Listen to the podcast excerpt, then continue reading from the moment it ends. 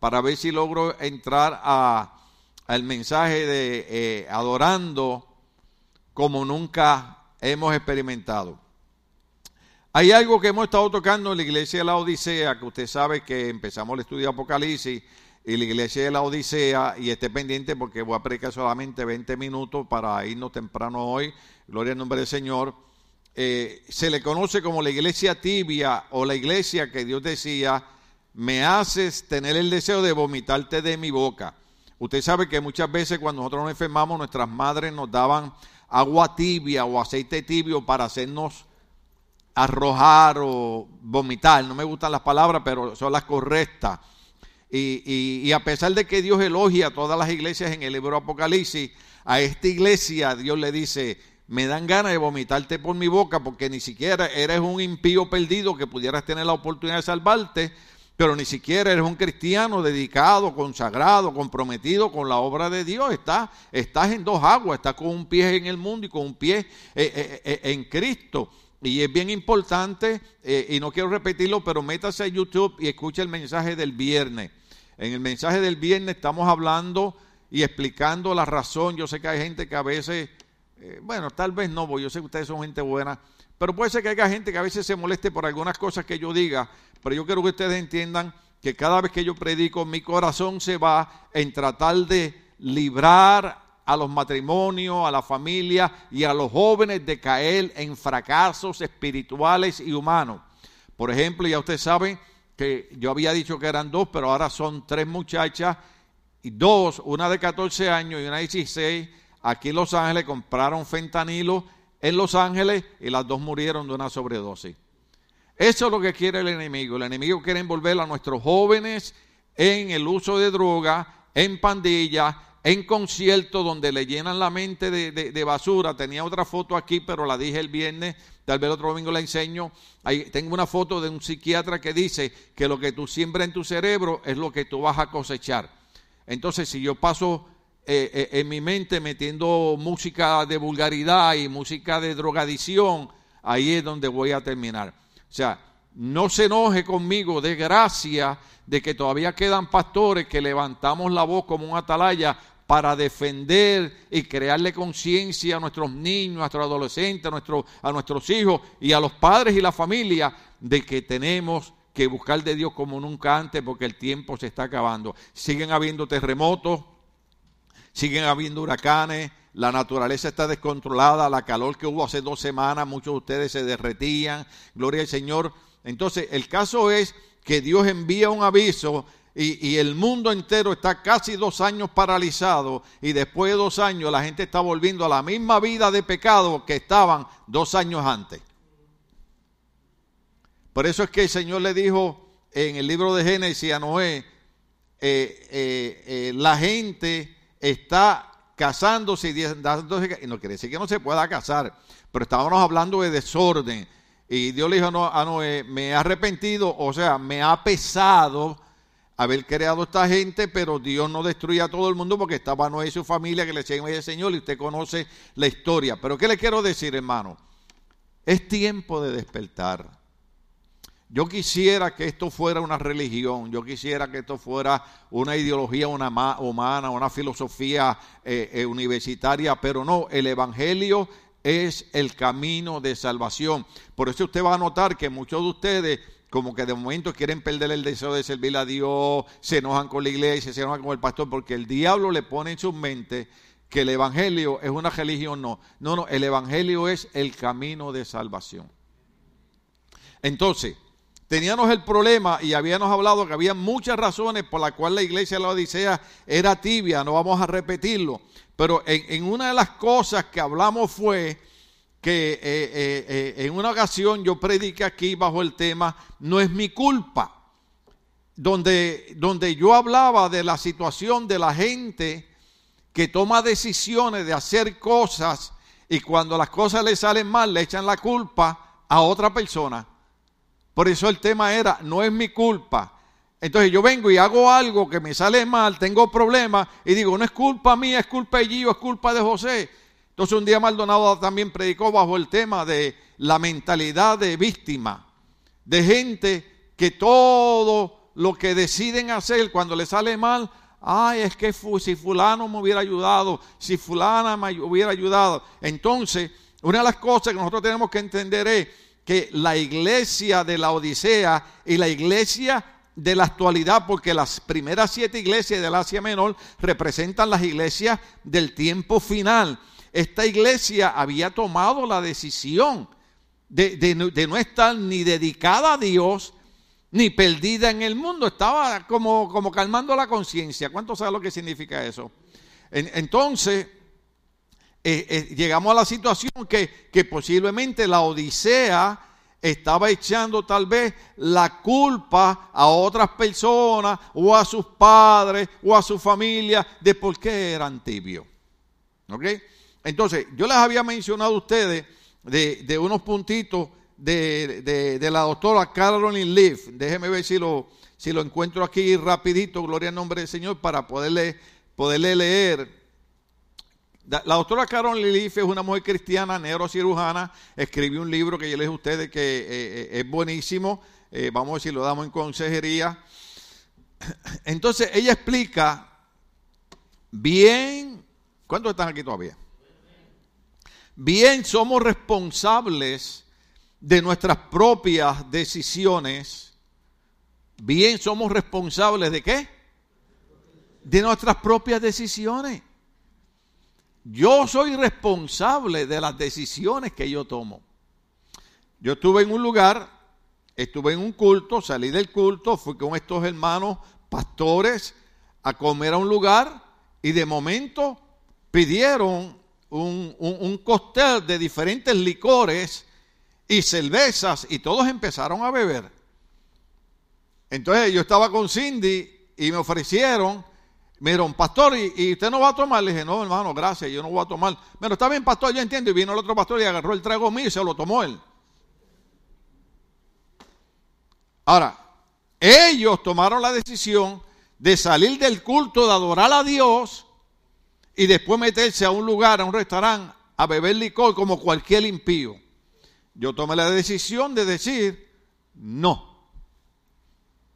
Porque cualquier cosa que me hubiera pasado a mí, el Señor me había dicho, tú tienes la capacidad de decir sí o decir no. ¿Cuánto estamos aquí?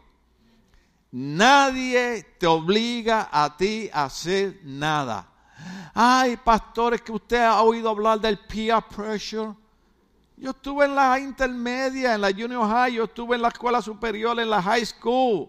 Yo estuve en medio de drogadictos, yo estuve en medio de narcotraficantes, pero mire dónde estoy hoy. ¿Sabe por qué? Porque un día yo decidí que mi vida tenía que tomar otro giro diferente que estaban tomando ellos.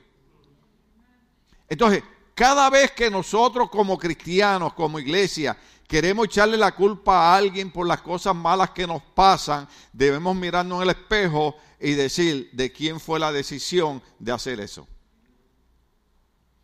Porque la doctora Carol dice que bien somos responsables de nuestras propias decisiones, por lo que podemos aplicar la obra de la cruz y confesar, arrepentirnos y eliminar futuras elecciones pecaminosas.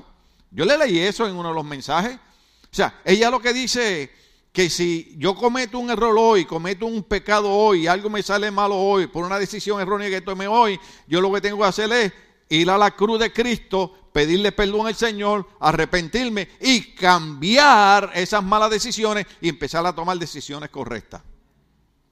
¿Cuánto estamos aquí todavía? Yo les voy a cobrar a ustedes porque yo les estoy dando terapia psiquiátrica. Entonces ella dice, además, nuestras elecciones, lo que elegimos, alteran la expresión de los genes, que luego pueden ser transmitidos a nuestros hijos y nietos, listos para predisponerlos, diga predisponerlos, antes que sean concebidos, así que nuestras malas decisiones se convierten en sus malas predisposiciones. ¿Qué significa eso? Que lo que mis hijos cuando chiquitos y mis nietos cuando chiquitos ven lo que yo hago, yo creo en ellos una predisposición. ¿Cuándo se logra una predisposición? O sea, creo como un ambiente de, como mi papá es un alcohólico, yo voy a ser un alcohólico. Como mi hermano es un drogadicto, yo voy a ser un alcohólico, eh, un drogadicto también. Pero eso es una predisposición, no es el destino. ¿Cuántos estamos aquí todavía? O sea, pero yo tengo que tener cuidado de que mi nieto, que mañana cumple 21 años, haya visto desde que él nació, nunca he visto a mi papá borracho, nunca he porque él me dice papa, ¿no? Él me dice pap. Nunca lo he visto endrogado, nunca lo he visto golpeando a su esposa, nunca lo he visto haciendo nada malo. Por lo tanto, la única decisión que él puede tomar es ser un buen ciudadano. Que a veces nos enojamos, sí. Que a veces nos dan ganas de matar a alguien, sí. Porque somos seres humanos. Pero tomamos las decisiones correctas. Entonces, déjeme repetir esto. Las decisiones que yo tomo, ahora crean una predisposición para que mis hijos y mis nietos tomen buenas o malas decisiones. ¿Cuándo estamos aquí? Por eso, desde que las mujeres están embarazadas, los psicólogos lo dicen, yo aprendí esto desde, desde antes de Elizabeth nacer, usted le habla al bebé desde que está en el vientre de la madre. Y usted le dice, Dios te creó para ser de bendición. Vas a ser próspera, vas a ser bendecida, vas a tener triunfo. Eso es lo que usted le habla. Porque la mayoría de nosotros nos criamos en el ambiente cuando nuestros padres nos decían que, que éramos unos tontos, que éramos unos estúpidos. Eh, ¿Cuántos oyeron la expresión? Eres igual que tu padre. ¿Ah? Entonces, eso hay que cambiarlo porque se crea una predisposición. Ahora, déjeme adelantarlo un poquito. Predisposición significa que aunque mi padre haya sido un alcohólico y mi hermano haya sido otro alcohólico y mi otro hermano haya sido un adicto a heroína, no quiere decir que yo tengo que ser lo mismo. Yo puedo decidir lo que yo quiero ser.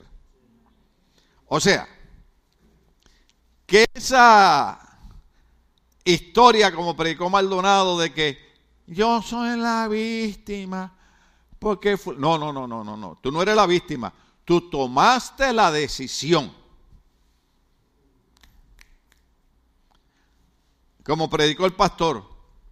Ay, pastor, es que es culpa del hermano y de la hermana. No, no, no es culpa de ellos. Es culpa mía. Pastor, es que usted no sabe lo que me ha hecho. Por eso es que Jesús dijo dos cosas bien difíciles. Amaos los unos a los otros y cuando tu hermano te ofende, ¿qué debemos hacer? Hay que perdonarlo. ¿Usted sabe por qué hay que perdonarlo? Porque es que nosotros somos expertos en siempre ver las cosas malas que hace la otra gente. Pero nunca nos miramos un espejo a ver las cosas malas que hacemos nosotros. Y la Biblia dice, si tú quieres que el Padre Celestial te perdone a ti, tú perdona a tu hermano. Porque yo hace 99 cosas buenas y yo no las veo, pero cuando hace una mala, la veo. ¿Cuántos estamos aquí?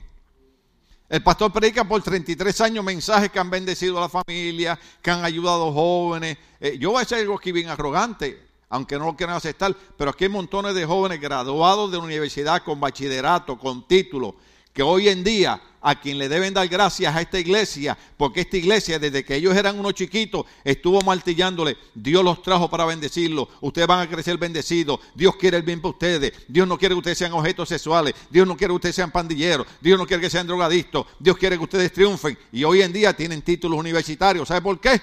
Por lo que se enseñó en la iglesia. Yo le daría un aplauso a Dios por eso. No, a veces hay que decir las verdades. ¿Usted sabe por qué a veces hay que decir las verdades? Porque ¿cuántos de ustedes se han cansado de ayudar familiares que el día que usted no los ayuda, le dejan de hablar? ¿Por qué? Porque hay gente que lo que quieren es nada más, en Puerto Rico le llamamos lapa. La lapa es un animal que se pega y te chupa la sangre. Y espero que aquí no haya ninguna lapa. Pero hay gente que son como la lapa mientras te están sacando, te aman, te quieren, te besan y te abrazan. El día que ya no te pueden sacar, te abandonan. Yo sé que usted dice, ¿para qué vine a esta iglesia? Para ser bendecido. Ahora, otra de las cosas bien importantes que dice eh, eh, la doctora es, aquí está la clave, dice ella. Los pecados de los padres crean una predisposición, no un destino. ¿Sí? ¿Se acuerdan? Tú no eres responsable de algo a lo que estás predispuesto debido a decisiones ancestrales. Sin embargo, eres responsable de estar consciente de las predisposiciones, evaluarlas y optar por eliminarlas. Déjeme explicar eso. El hecho que mi bisabuelo, mi abuelo y mi papá fueron alcohólicos, estos son ejemplos, ¿ok? Eso crea una predisposición, o sea, que me crea a mí una facilidad de yo ser lo mismo. Pero yo puedo analizar eso y yo decidir cambiar eso. ¿Cuántos estamos aquí? ¿Cuántas veces yo le he dicho a ustedes, aunque mi familia, yo tengo familia, yo lo he dicho un montón de veces, tengo familia profesionales, universitarios, con sacrificio, trabajadores sociales, psicólogos, todo. Pero yo me crié en el área pobre. Y recuerdo cuando gradé, de la escuela superior que le dije a un familiar mío, le dije, voy para la universidad. Se me rió en la cara y me dijo, ninguno de nosotros ha ido, tú tampoco vas a ir. ¿Cuál era esa? Una predisposición. ¿Cuál fue el destino que yo decidí hacer? Le dije, pues si nadie ha ido, yo voy a ser el primero. Y estudié ciencias sociales en la Universidad de Puerto Rico y el gobierno me pagó la, eh, la matrícula por las buenas notas. ¿Qué usted creía? ¿Que yo no sabía? Ahora, claro, yo quisiera estar trabajando allá eh, de trabajador social y haciendo 500 dólares por media hora de terapia a una persona, pero Dios me llamó a ser pastor y a veces estoy dos horas hablando con una persona y ni cinco dólares de ofrenda le dan a uno para uno tomarse un heladito. Puedo seguir predicando. A veces se me olvida que estoy... Pero es verdad. Yo, tuve que hablar con un doctor. Usted sabe que yo tengo un problema de la espalda bien serio, ¿verdad? Y le voy a decir la verdad, yo tomo mucho suplemento. Pero él me da un medicamento que me alivia la presión de la espalda. Y entonces cuando hice la cita con él, yo quería explicarle un montón de cosas. No es que yo trabajando en la compañía de aviones, que jalaba el carro, que esto. Y él me dijo, we only have 15 minutes. Digo, what? We only have 15. One, five. No five, oh. 15 minutes. ¿Cuántos entendieron eso? El doctor me dijo, solamente tenemos 15 minutos. Le digo, 15 minutos y la aseguranza le está pagando. Y después la aseguranza viene y me manda una carta y me dice, tiene que pagar 50 dólares más de su bolsillo. Entonces, cuando nosotros atendemos a la gente, le escuchamos las lágrimas, le escuchamos el dolor, le escuchamos la trayectoria. Es más, hay gente que me recuerda la película de Goonies. ¿Alguien vio esa película? Una película bien vieja, a mi esposa le encanta esa película. Y hay un nene chiquito que lo agarran los mafiosos y le dicen, cuéntanos todo. Y el nene empieza, eh, bueno, cuando yo estaba en segundo grado, estaba enfermo el estómago y ¡buah, empecé a vomitar. Y los mafiosos le dijeron, no es eso lo que te estamos tratando de decir. Pero hay veces que uno como pastor, cuando escucha a una persona, la persona le puede decirle a uno, mire, mi problema es este. Pero la persona empieza desde que estaba en el rancho Y ahí estoy yo escuchando, escuchando. Y digo, espero que le saque aunque sea leche a la cabra y me dé un poquito. Entonces, uno le escucha dos horas. ¿Qué doctor te escucha dos horas? Lo mejor que existe en el mundo son los pastores. Sé que hay pastores sinvergüenzas, pero yo no soy uno de ellos, por favor. Usted me conoce a mí por 33 años, me conoce aquí arriba, me conoce abajo, me conoce en la oficina, me conoce en mi casa, me conoce en la playa. Cuando yo iba a la playa, voy en pantalones cortos y sandalias. Ay, pastor, usted debe andar en saco en corbata en la playa. Aquí con saco y corbata porque es para que ustedes vean algo bonito. Bueno, si usted se cree feo, eso es problema suyo. Sí, porque a veces yo digo eso y la gente me mira y qué arrogante. No, lo que estoy tratando de decirle es que cuando usted se mira en el espejo y usted... Una mujer, ¿me perdonan las hermanas que están un poquito gorditas? ¿Sí? ¿Sí? ¿Me perdonan? Por lo menos que, se oigan... Mmm. Ok. Y esta mujer se miró en el espejo y dijo, he aumentado como 30 libras. Dijo, pero qué rico, porque mi esposo tiene donde agarrarse cuando se va a caer de la cama. Positiva la mujer.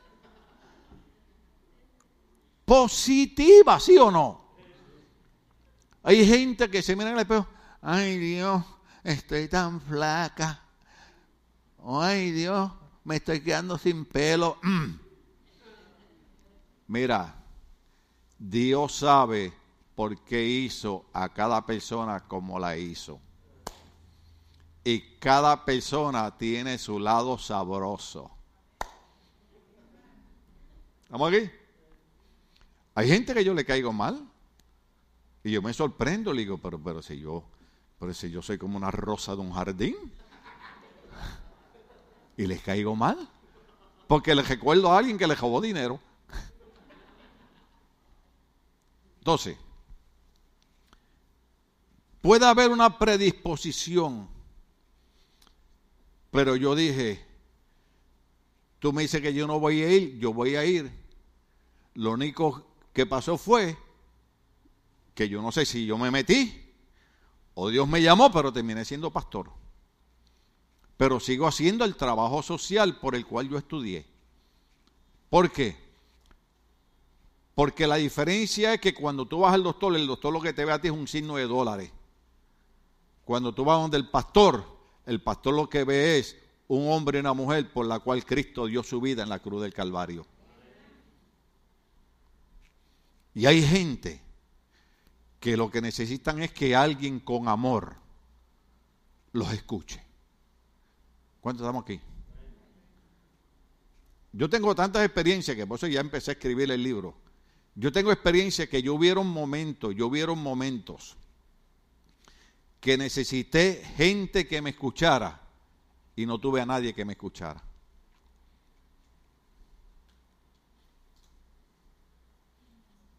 Y le reclamé a Dios. Y le dije al Señor, ¿cuándo yo le he dicho que no a alguien que me ha dicho, pastor, puedo hablar con usted? Nunca. Hay veces que tú lo que necesitas es una persona que te escuche. No que te juzgue, no que te condene, no que te que te escuche. Yo sé que ya no se puede hacer como antes, pero hay veces que uno lo que necesita es un abrazo de una persona.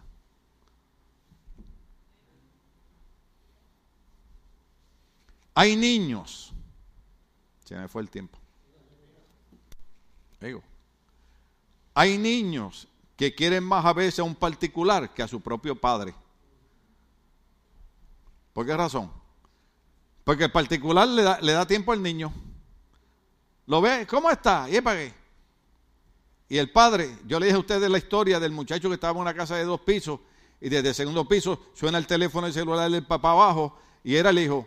Y el papá le dice, hijo, pues yo estoy aquí abajo. Le dice, sí, pero como tú nunca tienes tiempo para mí, te estoy llamando por el teléfono a ver si me atiendes. Pues yo le digo a los padres que cuando los niños son pequeños, juegue con ellos, disfrútelos, déles tiempo, porque una vez entran a la adolescencia, trate de darle un beso. Come on, dad, shame on you. ¿Ah? Entonces usted tiene que aprovechar cuando están chiquitos, juegue con ellos, disfrútelos. Pero yo tomé la decisión de darle un giro completo a mi vida. Han pasado 48 años y todavía estoy en pie. Mi pastor me dijo, tú no duras una semana. Monchi, que murió una sobredosis de droga, me dijo, tú no duras un mes tú eres del grupo, así me dijeron.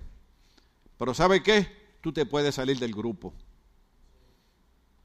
Porque aunque la familia esté predispuesta a hacer cosas malas, nosotros podemos tomar las decisiones de hacer cosas buenas y de cambiar la manera como ellos la hicieron. Montones de gente son así. No es que mi bisabuelo lo hacía, mi abuelo lo hacía, mi papá lo hacía, yo lo voy a hacer. No, no, no, no, no, no, no, no. Tú tienes que ser sabio, inteligente y tomar decisiones prudentes y decisiones sabias. Entonces dice, de esta manera.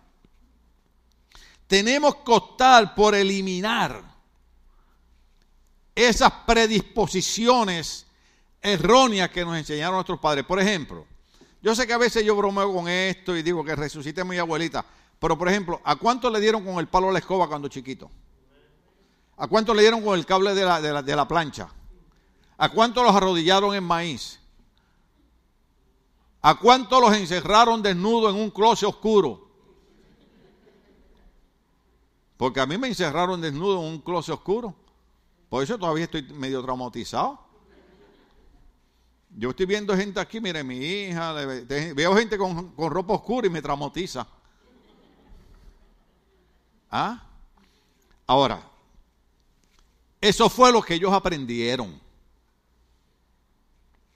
Y yo sé que nosotros tenemos que darle a nuestros hijos lo que nos dieron nuestros padres sin el abuso que ellos nos dieron a nosotros.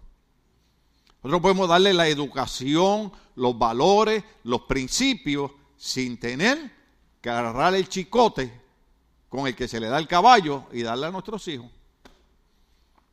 Déjeme decirle algo.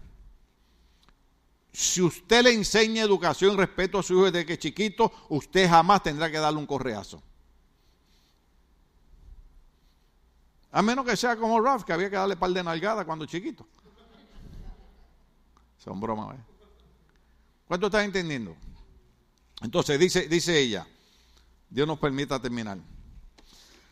Las escrituras que nos dicen que los pecados de los padres alcanzarán a la tercera y cuarta generación que ahí donde entramos en el libro de eh, Éxodo, capítulo 20, versos 5, 34, 7, número 4, 18, creo que podemos avanzar, parecen implicar que somos responsables de los pecados no confesados de nuestros tatarabuelos. Pero podemos respirar un suspiro de alivio cuando leemos Deuteronomio 24, 16. Ponme Deuteronomio 24, 16. Porque la mayoría de las iglesias, ¿qué dicen? Nosotros somos responsables de los pecados de nuestros padres. Pero Deuteronomio 24, 16 lo pone de esta manera, gloria al nombre del Señor. Y después vamos a Ezequiel 18, 20. No se dará muerte a los padres por la culpa de sus hijos, ni se dará muerte a los hijos por la culpa de los padres. Cada uno morirá por su. Cada uno morirá por su. ¡Bum! Como decimos en Puerto Rico, ¿cómo te quedó el saco? ¿Ah? Es que yo soy un alcohólico, que mi papá era un alcohólico. Es que yo soy...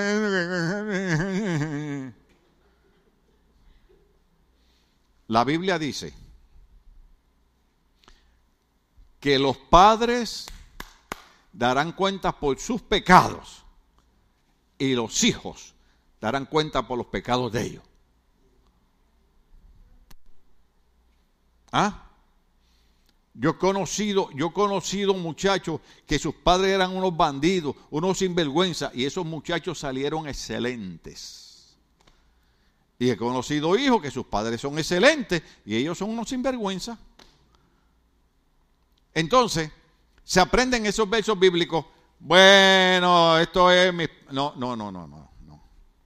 La predisposición de mis padres, yo puedo cambiar mi destino y mis padres darán cuenta por sus pecados y yo daré cuenta por los míos. Oh, es que yo caí preso porque es que mi padre... No, caíste preso porque la predisposición de tu padre era esa, pero tú pudiste haber cambiado ese destino. Porque él tenía que dar cuenta por lo que él hizo y tú vas a dar cuenta por lo que tú haces. Ay, yo quisiera predicar hoy.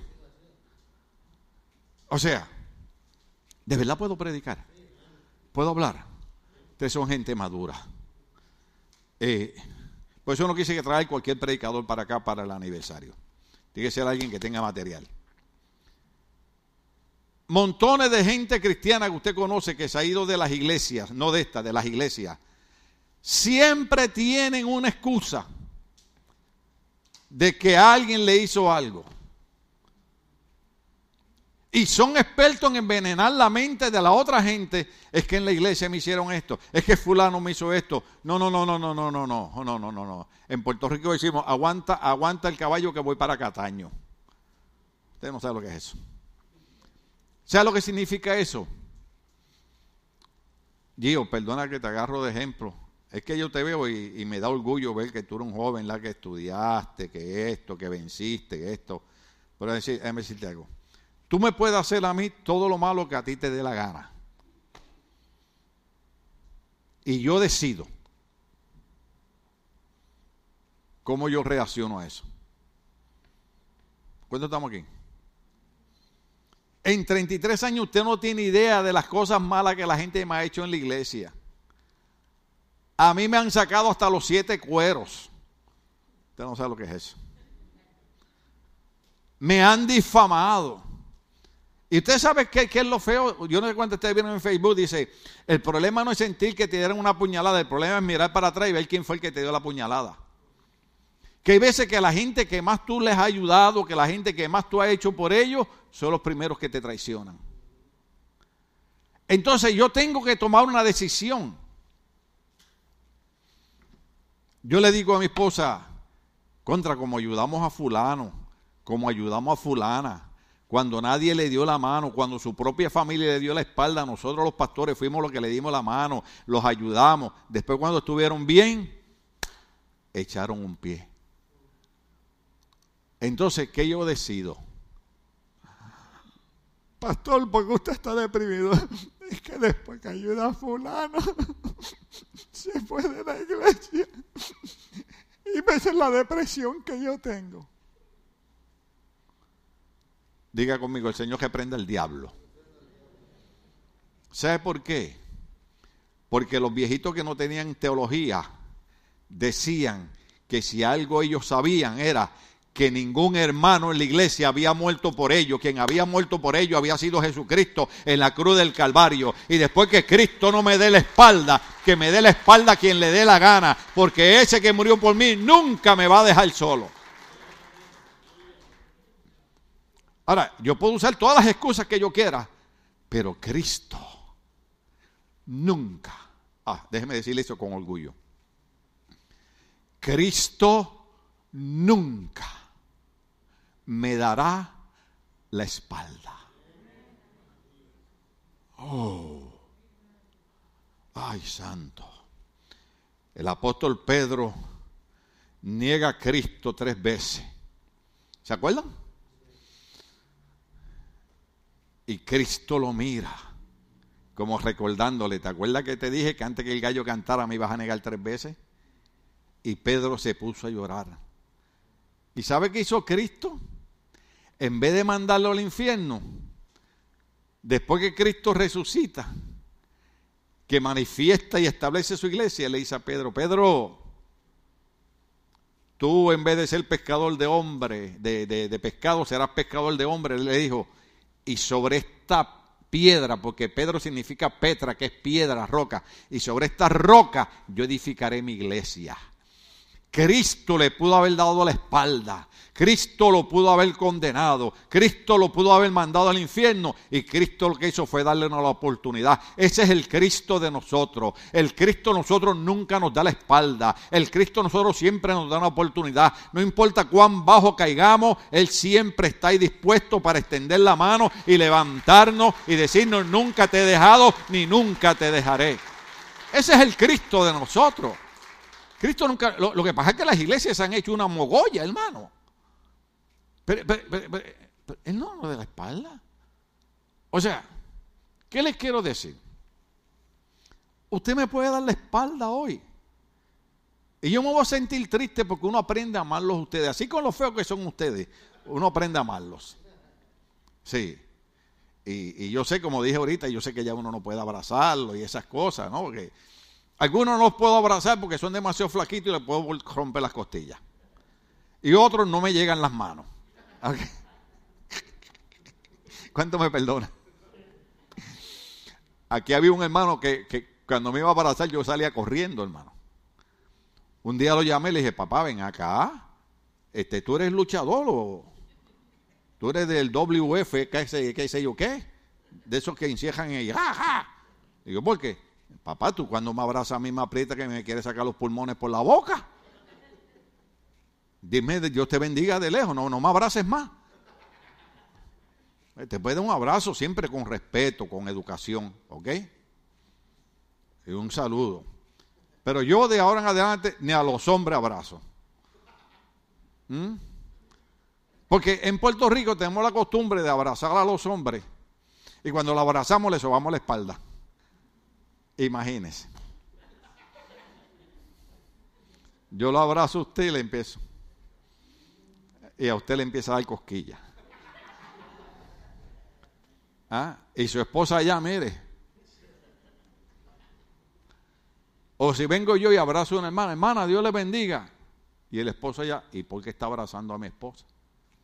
Porque hay gente que la mente todavía no ha, no ha progresado.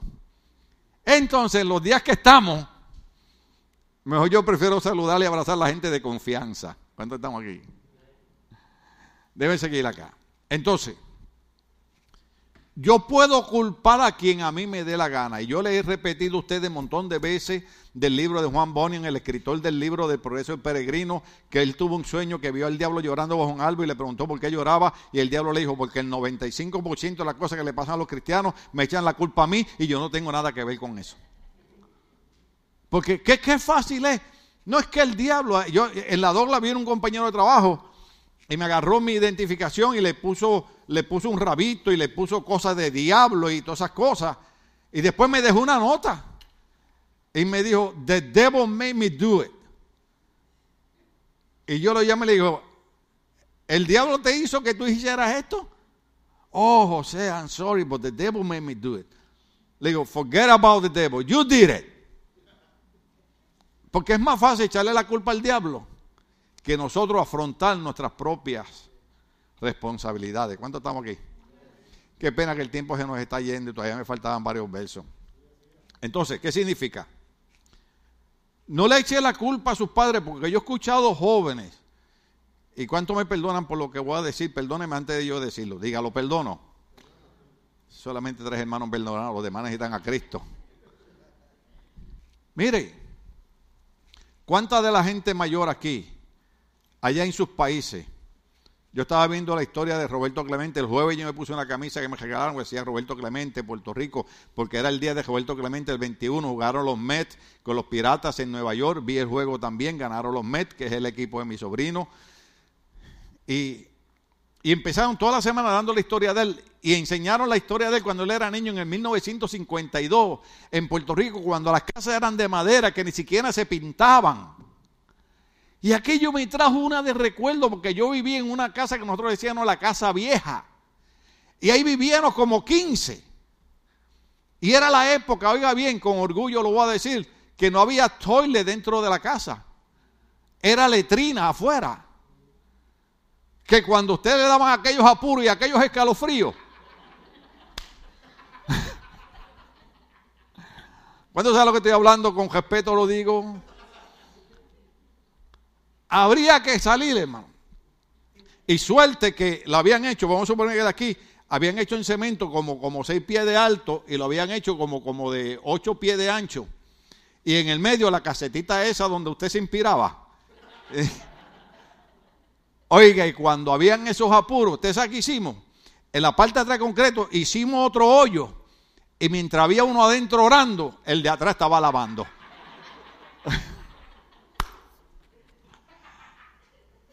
¿Qué recuerdos me trajo eso?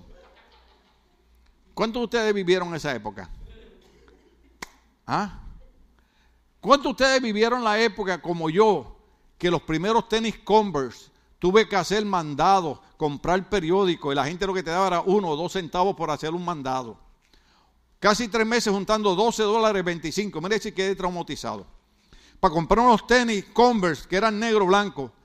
Los usé tanto porque yo jugaba baloncesto, mi hermano era coach, que los Converse tenían un problema, la goma de frente se rompía de aquí, de la tela. ¿Y usted sabe qué nosotros hacíamos? Los cosíamos para que nos duraran un par de meses más. Los jóvenes no se sientan mal, gloria a Dios que Dios los ha bendecido, no se sientan mal.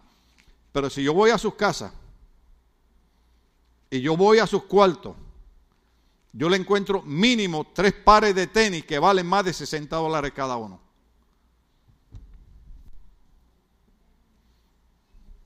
¿Usted quiere que le diga más? ¿Cuál fue el iPhone nuevo que salió? El 14. El 14. Eso es cosa del diablo. Ah. Es que yo soy Android. Salió el 14 y lo enseñaron. Y yo le digo a Cindy, ¿y qué diferencia tiene ese del tuyo? Entonces el tipo me oye en la, televisión, me oye en la televisión. O es que este, el eh, eh, number 14, the camera, the filter is better. Le digo, este bandido me oyó. ¿Y ustedes, cuánto ustedes saben en las noticias que las, en las televisiones inteligentes ellos pueden escuchar nuestras conversaciones? ¿Lo oyeron en las noticias? Usted tiene que ir a lo que llaman en buen español settings y borrarle esa partecita de ahí. ¿Ah? ¿Cuántos tienen Alexa en su casa? Alexa oye las conversaciones, no hable del pastor. Que Alexa me lo va a decir, ella es sobrina mía. ¿Ah? Entonces, oiga esto. Hay gente que tiene el, el 12, por decir, el 12, el Apo 12. Está bueno, no tiene ningún problema, ni empañado está. Tengo que cambiarlo por el 14. Mire, la primera vez que yo tuve un Viper, ¿cuántos se acuerdan de los Viper? Usted no sé lo que es eso. Ah, y, aquello, yo, y, fue que me lo regalaron. Y yo aquello así. Y entonces yo le di mi número a todo el mundo. Y el contrallado Viper no sonaba. Porque yo quería que. Oh, oh, oh, I, I have to answer this. Entonces, nuestros hijos están bendecidos. ¿Usted sabe por qué están bendecidos? Porque tienen una cama de dormir, tienen un techo donde no se mojan, tienen aunque sea tortilla para comer. Nosotros pasamos hambre. Yo quiero ir a Puerto Rico para que Wandy me haga guanimo con bacalao. Usted no sabe lo que es eso. En aquellos años era comida de pobre, porque eso es una, una de esos que se hacen así como como unas flautitas, pero de harina de trigo, con bacalao y En aquellos tiempos era lo más barato, ahora el bacalao es carísimo. Y había un amigo mío que se llamaba José, que la mamá le hacía guanimo casi todos los días. Y llegaba el momento en que él los agarraba así y los tiraba, y cuando usted miraba había como 50 guanimos pegados en el techo.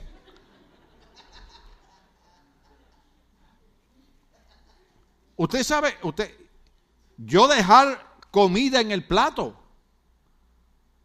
Te lo comes todo. Y ahora, I don't like that.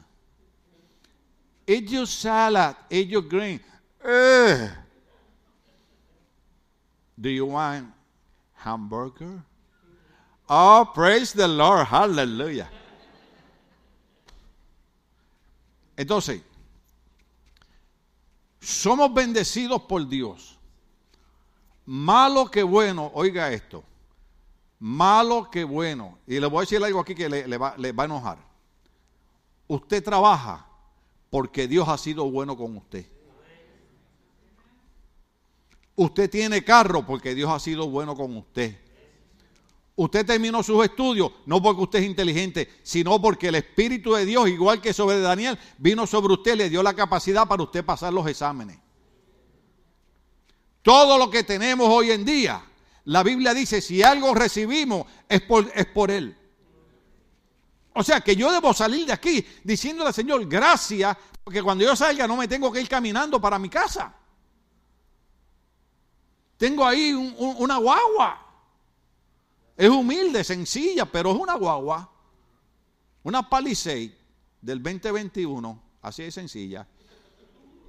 Doble transmisión y yo le dije el viernes a los muchachos con botones y cosas. Y, y le pongo un botón y cuando la guagua se va para el lado, ella misma cuando toca la línea hace y se mete en la línea derecha.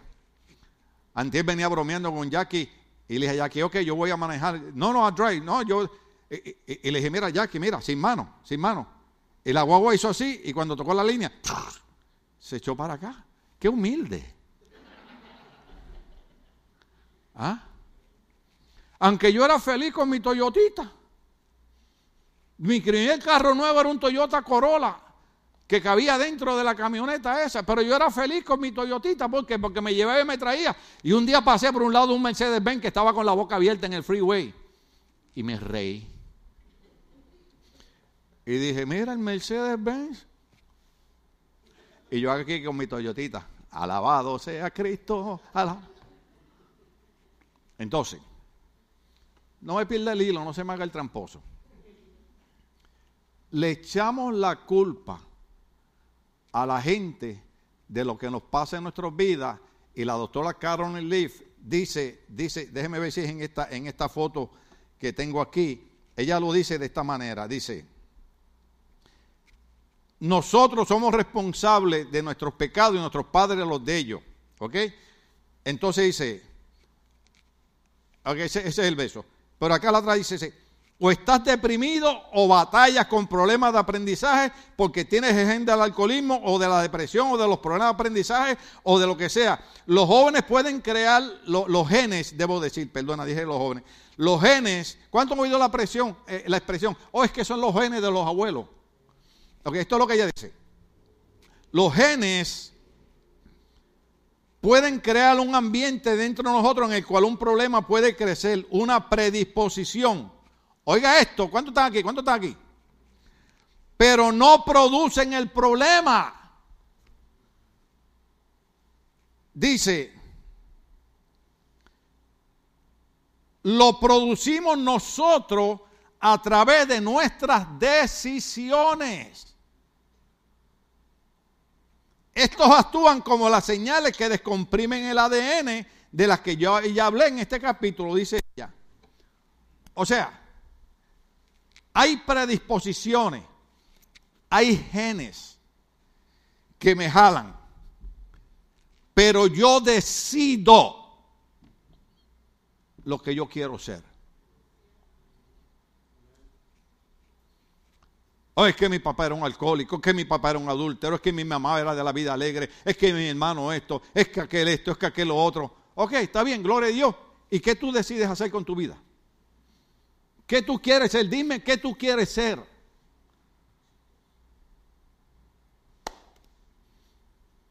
Porque el lugar más terrible ahora mismo para criarse es en Puerto Rico. Y, ahí, y, ahí, en Florida había un joven de Puerto Rico y uno de México, que son ingenieros del programa Artemis este que iba para la luna.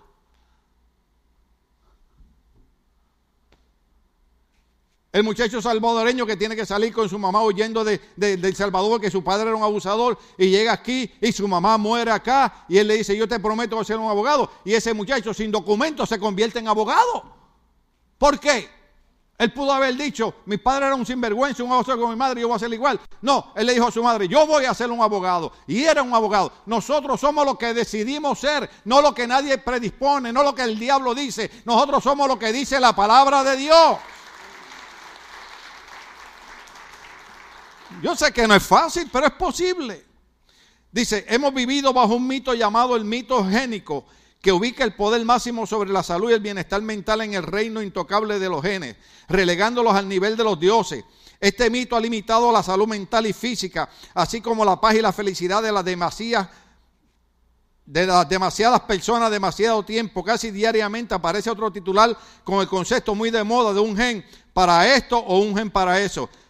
Eres alcohólico por culpa de gen. Entonces dice, aquí está la clave. Los pecados de los padres, se lo leí ahorita, crean una predisposición, no un destino. Tú no eres responsable de algo a lo que no estás predispuesto debido a decisiones centrales. Sin embargo, eres responsable de estar consciente de las predisposiciones, evaluarlas y optar por eliminarlas. ¿Cuánto estamos aquí? Mire, déjeme hablarle en español. Dejemos ese relajo religioso. De, oh, todo me sale mal por culpa del hermano. Todo me sale mal por culpa de la hermana. Ay, es que si el pastor hiciera Mire, esta mañana estaba pensando y decía, Señor, hemos traído los mejores predicadores a la iglesia. Hemos dado conferencias de matrimonios en la iglesia. Hemos dado conferencias de jóvenes en la iglesia. Hemos hecho retiro de jóvenes. Hemos traído profetas. La gente ha danzado. ¿Y qué decidieron hacer? Uh, por eso yo le digo a ustedes, que es mejor conocer la palabra. Ah, ah eh, eh, eh, yo me gozo, yo me gozo, pero, pero yo no tengo que sentir la presencia de Dios. Pero yo me gozo. ¿Sabe por qué? Porque encomienda a Jehová tu camino, confía en Él y Él hará. Porque nada es imposible para Dios. Y para el que cree todo es posible. Porque es pues la fe la certeza de lo que se espera, la convicción de lo que no se ve. No importa lo que diga el hermano, ni diga el doctor, ni diga la ciencia, es lo que yo creo que dice Dios. Oh, yo espero que usted me esté entendiendo. Mi destino lo controla Dios. No mi familia, no mis vecinos, no los pandilleros, no los drogadictos. Yo soy lo que yo quiero ser. ¿Ah? Yo vi una muchacha colombiana los otros días que me dio pena, ¿verdad? Y perdonen que hago mención de esto. Es que lo compartí con un hermano y estamos orando por esta familia. Pero esta muchacha tuvo un accidente, una muchacha modelo, tuvo un accidente y le tuvieron que amputar una pierna desde el muslo. Le pusieron una prótesis y yo la veo a ella en un programa de televisión hablando, riéndose y modela con la prótesis. ¿Y sabe lo que dice ella? Dice, por algo Dios permitió esto, pues yo sigo modelando. La actitud de ella. Ella decidió seguir hacia adelante. O sea, déjeme terminar con esto. No me dio tiempo. Ay, Dios mío. O sea, cuando alguien venga a decirle a usted, me fui de la iglesia por esto. No, no. Eh, Mis oídos no son basureros para que tú eches basura. Te fuiste a la iglesia porque tú decidiste vivir la vida loca. Pero yo he decidido ser bendecido por Dios. ¿Cuánto estamos aquí? Oh, sí, porque la Biblia dice, oiga esto, el salmista decía, por la noche viene el lloro, ¿sí? Pero en la mañana ¿Qué es lo que ocurre en la mañana? ¿Ah? Viene el gozo, viene la alegría. Yo estoy en Cristo. Hay problemas, hay dificultades, pero eso durará durante la noche porque la mañana, la Biblia dice, nuevas son cada mañana las misericordias de Dios. Cada día que yo me levanto, Dios me dice, hoy te voy a bendecir, hoy vas a ser prosperado. No, le crean la locura a los hermanos que se dejan engañar del diablo. ¿Cuántos estamos aquí? Por eso que hay, perdóneme esto, con mucho respeto a Dios, por eso hay iglesias que tienen que estar haciendo programas para distraer a la gente. Y distraer a la gente. No distraiga a la gente. Enséñale a la gente cuál es la responsabilidad de ellos. Déjame decirte algo. Tú puedes llegar a donde tú quieras llegar. A mí me dijeron en el 1983 California es el cementerio de los predicadores. Aquí tú no vas a levantar ninguna iglesia. Y ahora en noviembre vamos a celebrar 33 años de Ministerio Bautista Logo. ¿Quién, es el que está enterrado? Que entierren al diablo. La iglesia todavía sigue en pie. Déjeme terminar con esto. Dice la doctora, rapidito así. Somos seres altamente inteligentes con libre albedrío. ¿Cuántos conocen esa palabra? ¿Cuántos saben lo que es libre albedrío? Ok. Y somos responsables de nuestras decisiones. Usted tiene libre albedrío. Usted no quiere venir a la iglesia, yo no, yo no voy a, buscar a su casa a buscarlo. Alguien puso alguien en Facebook bien bonito. No voy a ir a la iglesia a ver si el pastor me viene a buscar. Si usted hace esto aquí, se va a morir en su casa solo. Yo no lo voy a ir a buscar. El pastor no me llamó, no me escribió. ¿Y por qué usted no me llamó y me escribió a mí? Esos fueron los errores de la antigüedad en las iglesias. Tenemos libre albedrío. Pues nuestro libre albedrío nos dice que somos responsables de las decisiones que nosotros tomamos. No le eche la culpa al pastor.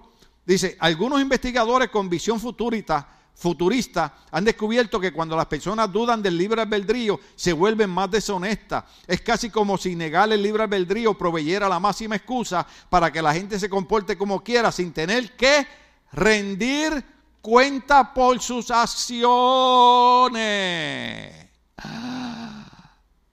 Porque eso es lo que no quiere la gente. La gente no quiere rendir cuenta por sus acciones. Me fui de la iglesia porque me regañaron.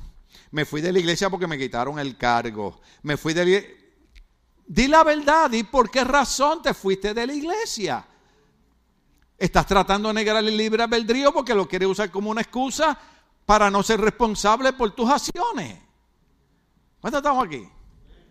La otra parte era la buena, esta era la parte mala. Pero seguimos el otro domingo, vamos a estar de pie. ¿Cuánto Dios le ministró hoy? Gloria al nombre del Señor, aleluya.